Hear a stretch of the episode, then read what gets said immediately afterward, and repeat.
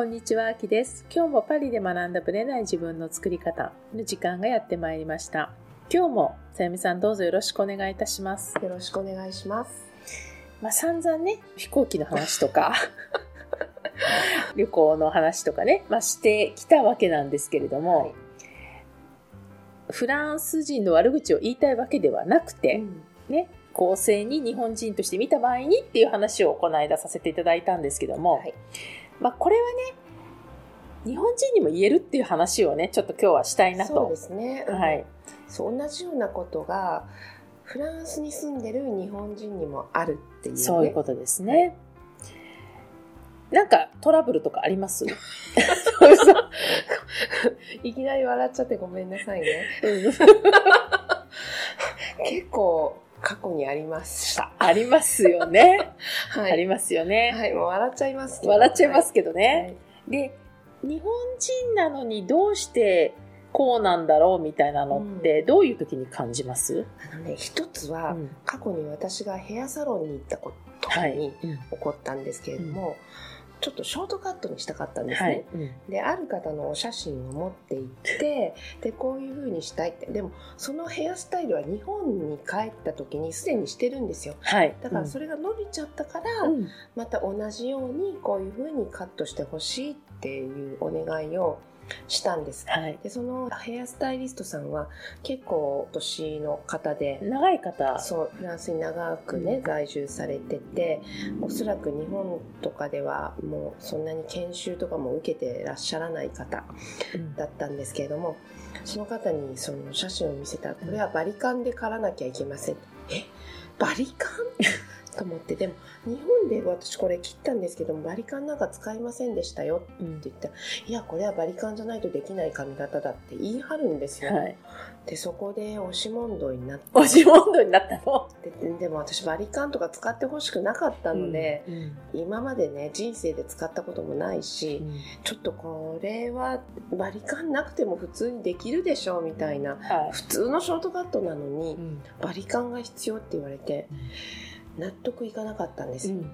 でそこで本当にバトルになって。バトルになったの？え、あの、じゃあ要は鏡の前でヘアサロンでその場だよね？で絶対バリカンは使わないでくださいっていうので、うん。じゃあこの髪型はできませんっていう。んでえ、向こうもそうに言ったの？でえー、と思ってこう本当にこの人ヘアスタイリスト？と思ったんですけども。日本人だよね、その人ね。日本人ですよ、うん。でもね多分長くフランスにいすぎて、全く日本でのこうヘアスタイリストとしてのやっぱり研修ってあるじゃないですか、はい。こう技術をね、うん。あの磨いてアップデートしていくみたいなね。そう。常にアップデートっていうのは必要だと思うんですよ。どのお仕事でもね。だけどそれを全くされてなくてこのヘアスタイルはバリカンじゃないとできないって言い張るのであじゃあいいです。そこまで切らなくていいです。じゃあもうちょっと長めでやってくださいっていうことで決着がついてやってた。折れたのね、こっちがね、今ね。私が折れたんです。でバリカン使わないでやってください。これでやってくださいもうちょっと長めだったらいいですでそれでやってくださったんですけどもその切ってる間にも他のお客様がね、お店に入ってくるんですよ、フランス人の方とかが「はい、何々」え英語で言いますけど、うん Can you cut my hair at this moment? Is it possible? 今、今すぐちょっとカットしてほしいんだけど、できるみたいなうんことを聞いてくるうんフランス人のお客様がいるんですけど、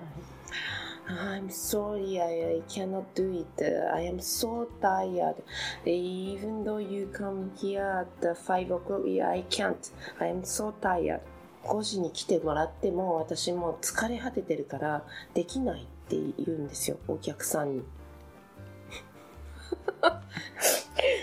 まだ営業時間ですよね。うんはい。できないって疲れてるからってえー、と思って私それそれを聞いててちょっと耳を疑ったんですけどもそんなのが成り立つんだって別に予約も入ってないのに疲れてるからって言って断るんだって彼女オーナーでもないんですよ。そこで雇われてるんですけどそうですね。これってこの会社の利益になるのかなってちょっと私はそういう目線で見てしまったんですけれども私だったら雇わないこういう人って思ったんです。っていうか私知ってるから笑っちゃったんだけどもう唖然としましたよ。疲れてるって言っちゃうんだみたいなね。お客さんに言っちゃうんだ。疲れてるからできないって言うんだと思って。でも、まあ、フランス人としてそういうのをこうそのお客さんも、うん。あそうみたいあな感じ。そうで。じゃあ別の日にまた来ますって言って帰ってったんでそういうのが普通なのかなと私はちょっと思ったりもしたんですけどもちょっとえー、って 思ってしまってでもそれフランス人の方が言ったんじゃなくて日本人なんですね。でフランスに長く住みすぎるとこういうことになってしまうのかな。でもそうじゃない方もいらっしゃるのでちょっとね私こうにこうはなりたくないなってちょっと思った経験があります。なるほどね、ちなみにその美容室知ってるんですけど、はい、オーナーっていうかもう一人フランス人のはい。オーナー的な、うん。多分彼女コージェオンっていう要は2人店長的な感じの一人の共同経営者みたいな共同経営者みたいなうん。方のフランス人は、うん。彼女はそういうこと全然言わなそうな人じゃないですか、はい、あの何とでも時間を合わせてお客様にねね。対応できるように。するタイプで、絶対彼女だったら疲れてるからとかって言わないと思うんですよ。絶対言わないです、うん。そういう方じゃないのね。でやっぱり、まあ、社員であるその方日本人の方の方が、もうそこその地位っていうか場所にあぐらをかいてそうなんですよっていう話ですよね。でおそらくあぐらをかいてるフランス人っていっぱいいると思うんです、一旦得た、ね、ポジションは絶対離話さないいさなみたいなからね。だけどそれはフランス人だけではなく日本人でも大いにある。ある。フランスに住んでると環境にやっぱり影響されるのかどうかわからないんですけれどもそういうメンタリティになっていくのかな、うん、それをね私は見て悲しくなってそうするとバリカンしかないのかみたいな もうちょっと ありえないんですけどみたいな。なんかこう、うん、そうお客様のためにとかお客さんの時間を使って、まあ、効率よく何かをサービスをするとかっていう発想が、相手のねうん。あの相手がどうしたら喜んでくれるかっていう目線には立てなくなっちゃってる感じがします。もしかして最初はそういう目線にあった方なのかもしれないけれどもだんだんとこう毒されていってそういう視点を忘れていって自分のことしか考えられなくなったのかなっていうことをねすごく私は感じて悲しくなりました。うん。でそういう人に限ってストとかするんですよね。そうなの。そうなの。だからこう何か本当に良くしていこうっていうのって案外まあまあ少なくて、まあ、自分の利益になるかならないかっていうところでストを起こしたりデモ行進したりとかそう。する人、ねフランスでもやっぱりこうすごくいいサービスをしてくださった方にはチップというか、うん。皆さんやっぱり余分に払おうとする方もいらっしゃるんですよ。だから結局自分の得になると思うんだけれどもそれをあえてしない、うん、っていうね。さすがですよね。だからこの感覚はだから日本は逆にサービス過剰と言われてるけれども、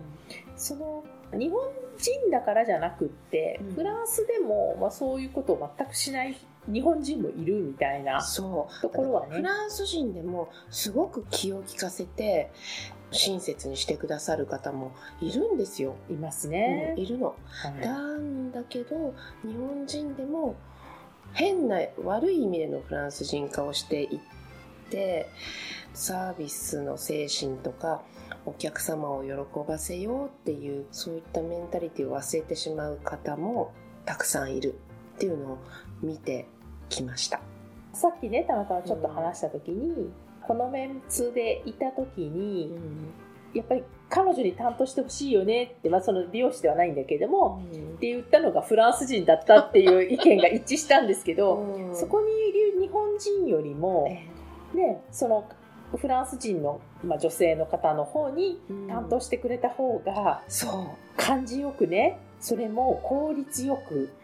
やってくださる。テキパキされてるフランス人のね、ある企業の社員の方がね,、なんですけどいねらしてうん。本当にそこの日本人よりも本当に日本人的というか素晴らしくこう相手の立場に立ってくださるでテキパキ質問も答えてくれるしね。そう。私結構感動しましたよ。感動しました。私もね何を思ったかっていうとうん。その3人の中で彼女だけがにこやかなんですよ。常に常に笑顔でしょ？そう。で日本人の方がブスーっとしてるんですよ。あれは何なんですかみたいな、これはまたね別の会社の方のね、美容室の話とは違う話なんですけども、お互いね知ってる会社のね。はい、話なんですけど、まあ、もうやっぱりお願いしたいなと思うのはそのフランス人の女性だよねっていうところで意見が一致したっていうところなん彼ですよ。女ね素晴らしいところは、うん。すぐに電話かけてくれて、うん。ジラールさんこうこうこういう状況だとうん。こんなに高くなります、うん。それでもよろしいですか？でも私はおすすめしませんとかって、うん。あ連絡をまずくれるんだね。素晴らしいなと思って、うんうんそこの日本人社員一切そんな連絡くれないのにっていう。もうねなので本当に会社じゃなくって誰が担当してるかみたいなところは大きいですよだね。からやっぱりもうこれからの世の中って会社っていうよりは人？子ですようん。子、ね。だからその子の強みとか、そういうところの方が本表に出てくるっていう感じはしますね。当にその会社だから安心っていうわけ。まあね全員が安心の人だったらいいですけど、うん。やっぱり人によって全然違うしさっきも言ったようにフランス人だからダメとか日本人だったら誰でも OK っていうわけでもなく、はい。下手な日本人に頼むんだったらフランス人に頼んだ方が気持ちよく本当やってくださるっていうケースも多いと。そう本当にあのどの国でも誰に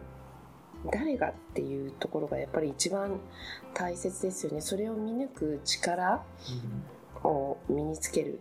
うん。あこの人は素晴らしいと思ったら絶対話さない。みたいなね、そう。うん。だから取り合いになるんでしょうね人気になっちゃって、そうなんですよね、まあ、目立っちゃいますよね、まあ、うん特にフランスにいると。そういう素晴らしいねサービスとかされる方特にフランス人でってなるとすごい低貴重。手あまただだと思いますね、だからその方は本当にその方はっていうかその会社としてはねその方を取って本当良かったなと思うんですけどうん。ね、はい。まあ、そういうのに甘んじている社長とかね 他の社員のね、ちょっとよ方は考えた方がいいかなっていう感じはしますね、うん。はい。はい。それでは本編スタートです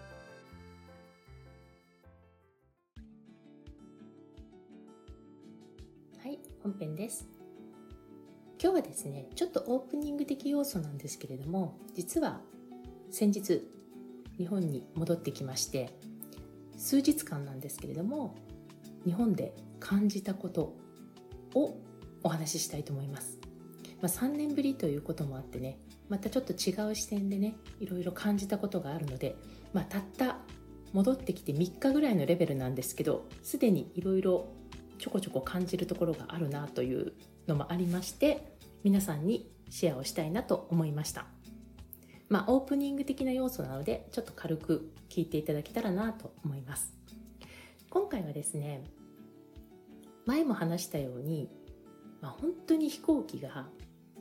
最後の最後までわからないというかね結構変更があったり欠航になったりいきなりキャンセルになったりということでかなりトラブルが多いと言われている状態だったんですね。でそんな中、まあ、実際に72時間前に PCR を受けて陰性じゃないと飛行機に乗れないんですよ。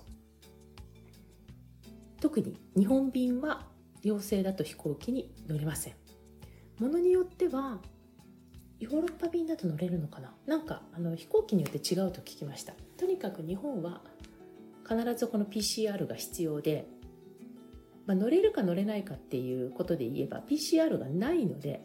変な話陽性でも乗れちゃうっていう話もあるんですけども、まあ、日本便は必ず PCR が必要と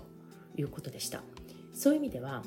PCR の結果大体8時間から10時間待つんですけどもこの結果が陰性だったら全然問題なんですけども陽性だった場合飛行機に乗れないので大変なことになります。私の直接の知り合いの方も家族の親子でね戻ろうとしたんだけど子供さん1人だけ陽性だったんですよね。もちろん症状もなく。なので先にもう一人の子供と行って、まあ、それから変更して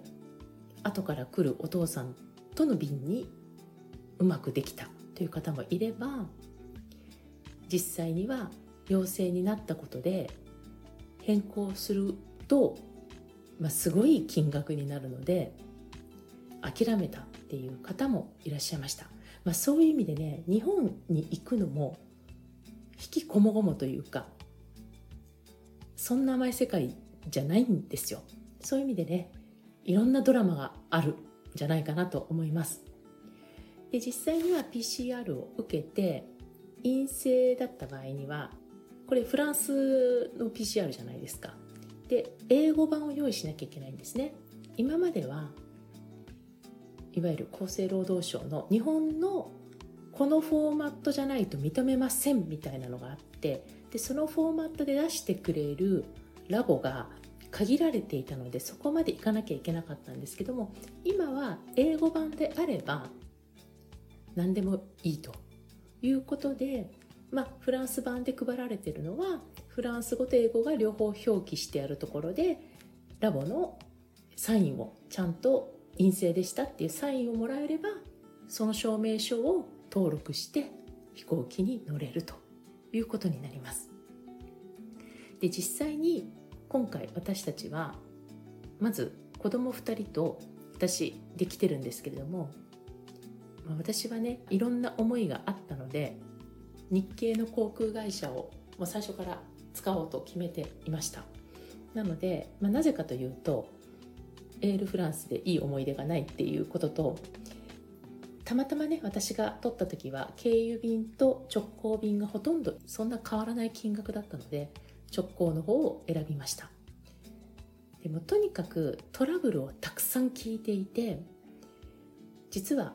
空港もねストをやっていたり飛行機会社もストをやっていたり結構大変だったんですよね。でそのストの時期に当たっちゃった人は本当に苦労してたみたいなんですけど、まあ、私たちの時にはもうすでに落ち着いていて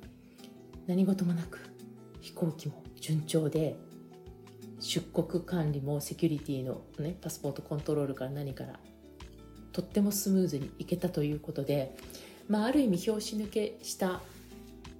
ね、一連の流れだったんですね。でもちろん満席で大体は日本人で里帰りをする人たちが主だったかなと思います。6割7割はそうかな。外国人はねちょっと少ないかな。とは思いました。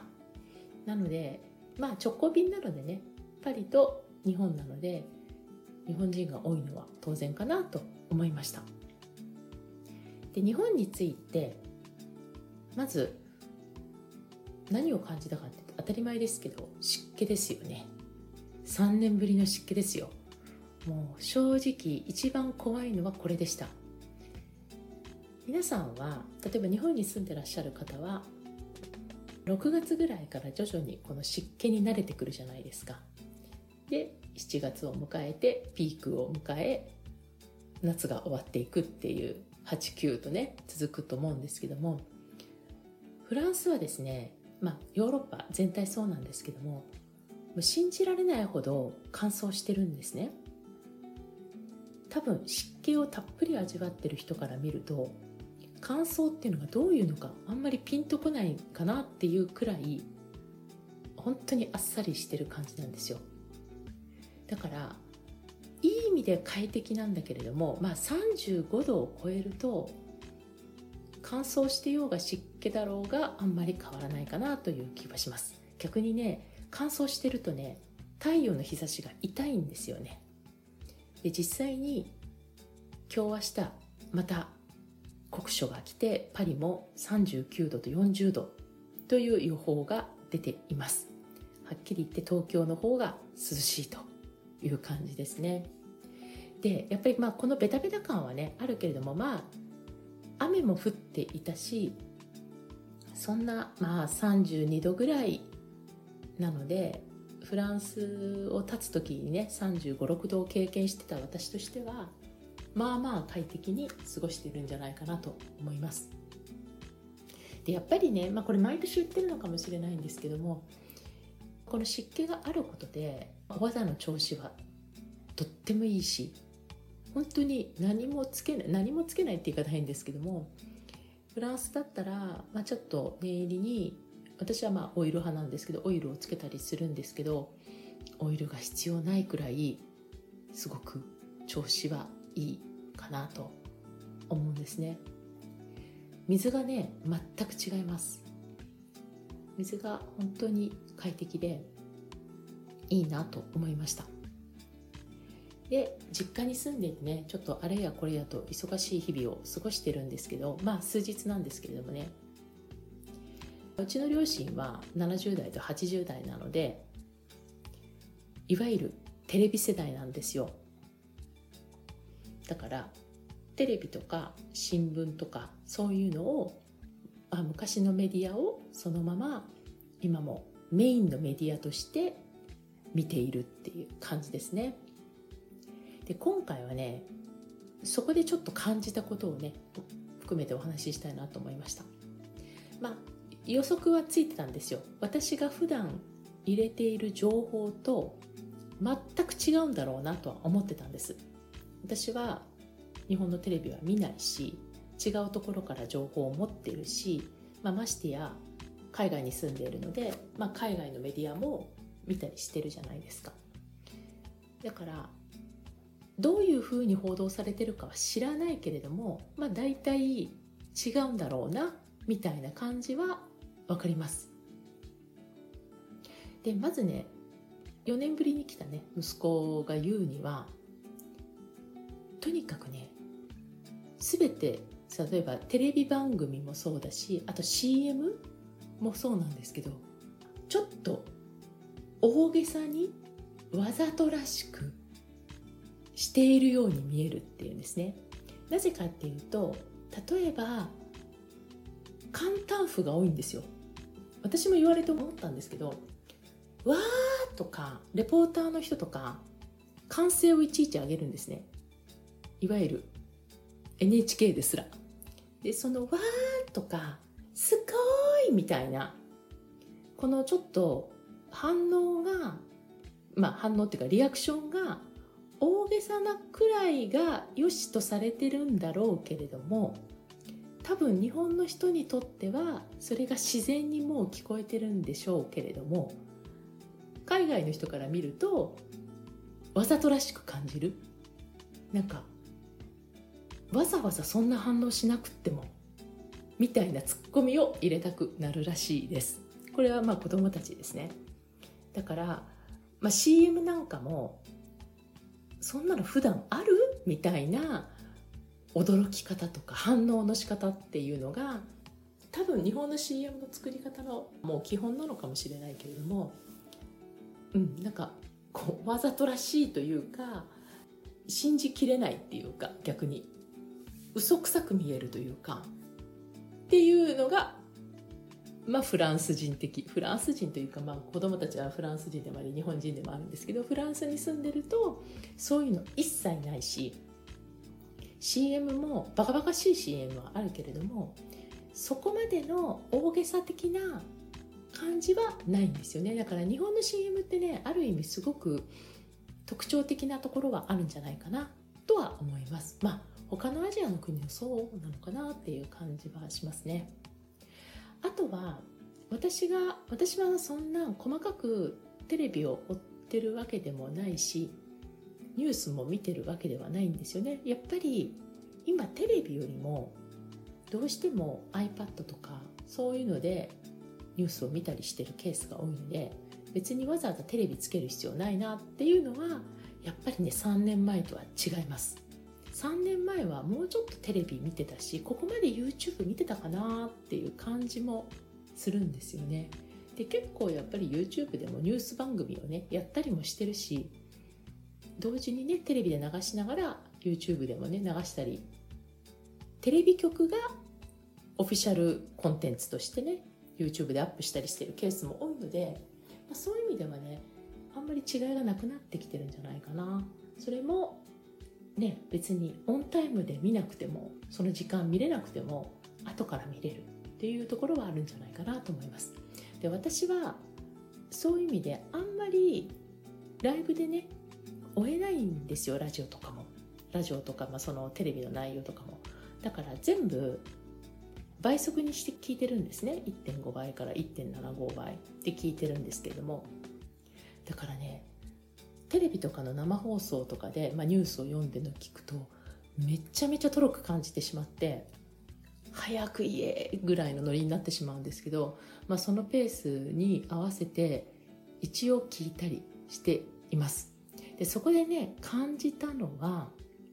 改めて思ったことなんですけど一つのメディアに頼ってはいけないということですね。一個だけ見続けるともうその思想がテレビ局の思想ですよ。がみっちり洗脳に入っていくっていうのを今回感じてます。どこがいいとか悪いではなくってどこも意図的に意識して見てみるとうわここ強調したいだろうなとかそういうのが分かります。なので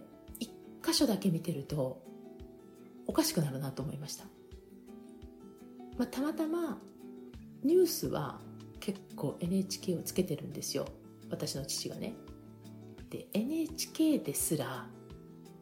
あらららららみたいな。これ持ってこうとしてるよね。その風潮としてね。それ以外の意見は全く出さないんですか？みたいな。反対論的なものとかそういうのは出さない。出さないしまあ、これを知ってしまったかゆえっていうのはあります。3年前と今の私は全然違うので世の中ね陰謀論とかいろいろ言われてますけどもやっぱ物の見方が人それぞれ違ってくれば考え方が変わってくるしどこに何の意図を持ってるかが見えてしまうとその裏の世界とか見え方が分かってくるっていうのは当然なんですけれども3年前はねここまで気づかなかったですね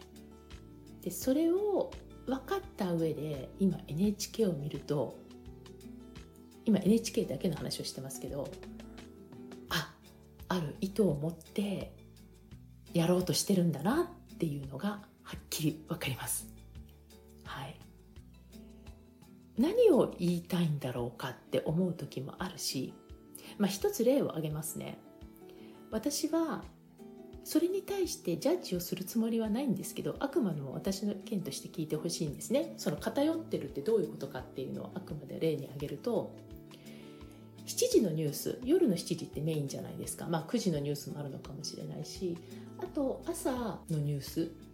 まあ週末だったからっていうのもあるんですけれどもねニュースがあるっていうのは当然だと思うんですね。でそれはそうと別に問題ないんだけれどもそのウクライナの人が移民というかね難民としてこっちに受け入れてるじゃないですか。何人かね、まあ、それでもフランスの人口と全く桁違いに少ないんですけれどもフランスはね本当にね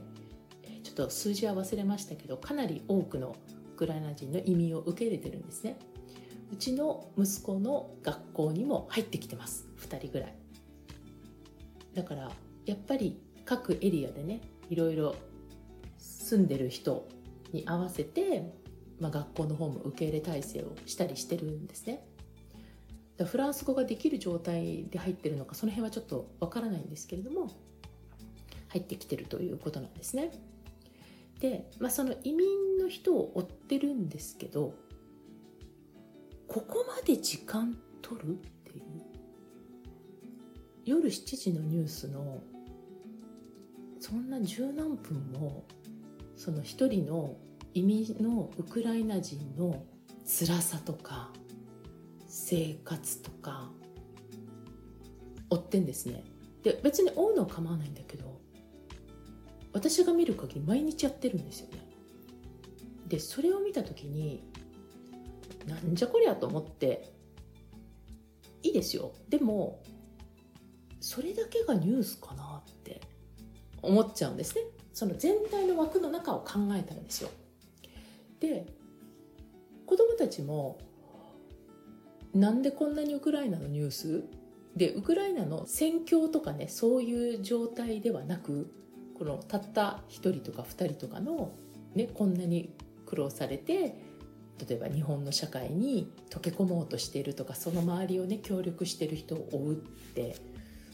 結構ニュース的に多いよねって言っていてあ私と同じ感想を持ってんだなと思ったんですね。でそこにただそういう人たちを応援したいっていうのもあるんだけどうんそこまで時間取る？ってでその人が別に何かのね本当に普通の方の移民の話だから10分も15分もニュース番組3 4 0分の中で撮るのかなっていうのに私はちょっと意図的なものを感じたっていう感じですね。どれがいい悪いではないけれどもむしろあこのメディアは何を意図してるんだろうかっていうのを感じるようになりました。まあいい悪いではないんですけれどもねそういう形で当たり前のようにニュースを受け取るんではなくてこのメディアが意図してることは何だろうっていう視点で見るといろんなメディアの違いがわかるしこのメディアとこのメディアはどういう視点でやってるのかっていうのもわかるしそうすると自分の意見に近いメディアはどこなのかとかそういうのも分かってくるので情報の取り方が変わるんじゃないかなと思いましたっ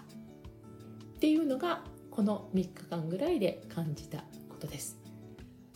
もちろんねいろいろ他にも3年ぶりに感じることもあるしまあでも懐かしさもあり今日はね子供たちを原宿に連れてってお友達に会ったりして子供たちは竹下通りで大喜びしていたという感じでした。ということでね相変わらずあのこれから免許証をね書き換えしたりとかいろいろやることもあるんですけれどもまた生活の方はねオープニングなどでまたお伝えしていきたいと思います。ありがとうございました。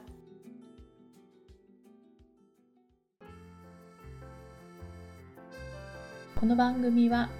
毎週日本時間の木曜日の夜に配信されています。配信場所は iTunes のポッドキャスト、Google ポッドキャスト、Amazon Music、Spotify などから聞くことができます。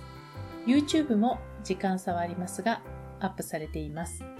iTunes のポッドキャストは登録ボタンを押していただくと自動的に新しい回が配信されます。また、週2回 Facebook とインスタでライブを行っています。ポッドキャストとはまた違う視点でマインドについて、願望を叶えることについてお伝えしていますので、ぜひよかったらこちらも参加してください。アーカイブは期間限定で見れますので、詳しくはパリプロジェクトのホームページをご覧ください。パリプロジェクトで検索していただければすぐに見つかります。また次回お会いしましょう。